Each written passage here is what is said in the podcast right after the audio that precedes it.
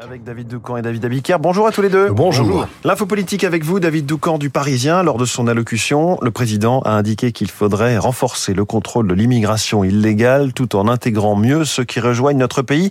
Oui, mais comment faire sans majorité à l'Assemblée? Oui, c'est euh, l'un des casse-têtes qu'Elisabeth Borne doit résoudre avant mercredi prochain lorsqu'elle présentera la feuille de route détaillée euh, des mois qui viennent. Une initiative euh, dans ce moment de réflexion retiendra peut-être son attention, c'est celle du maire de Nice, Christian Estrosi est en train, figurez-vous, avec 300 autres maires de couleurs partisanes diverses, mais tous euh, bienveillants à l'endroit du gouvernement, il est en train de rédiger euh, sa propre loi immigration. Une trentaine d'articles euh, pour faciliter les reconduites à la frontière et organiser l'immigration économique que les élus locaux voudraient faire atterrir sur le bureau du gouvernement d'ici la fin du mois de mai. Et en fait, vous nous dites que ça ressemble au texte de Gérald Darmanin qui devait être examiné au Sénat avant d'être déprogrammé. Oui, et depuis, c'est le flou. Faut-il le saucissonner en tranches dans l'espoir sans doute vain euh, d'obtenir volet par volet des majorités? Faut-il euh, se relancer encore dans un parcours parlementaire harassant, imprévisible, épouvantable, avec à la fin, qui sait, une fois de plus, le spectre du 49-3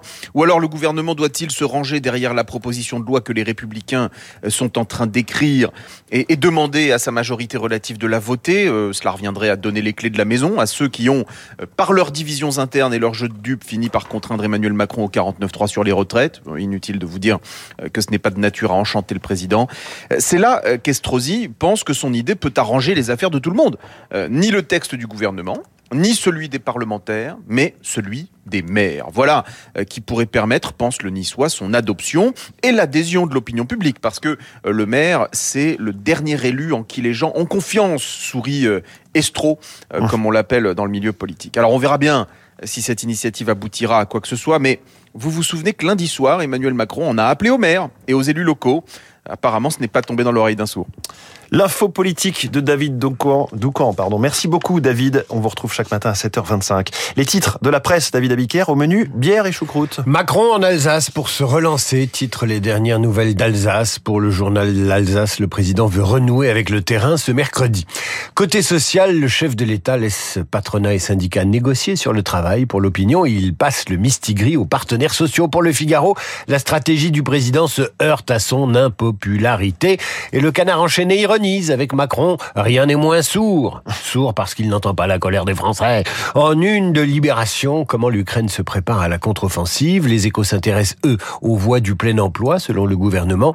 Et en une de la tribune, CMA-CGM offre 5 milliards d'euros pour euh, Bolloré Logistique. Les dessous des petits prix de la SNCF, c'est la une de la Croix.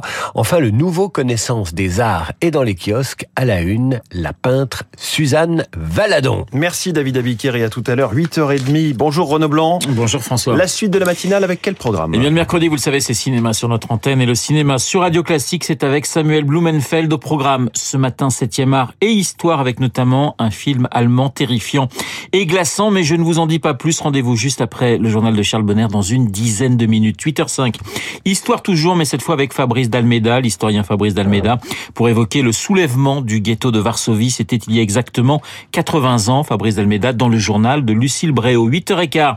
Guillaume Durand recevra Jean-François Delfrécy, immunologue et co-auteur de l'ouvrage 40 ans de bioéthique en France aux éditions Odile Jacob. Jean-François Delfrécy, président du comité consultatif national d'éthique dans les stars de l'info.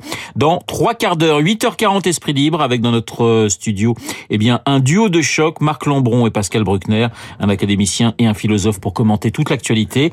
Esprit Libre juste après la revue de presse de David Abiker. Mais tout de suite, la météo.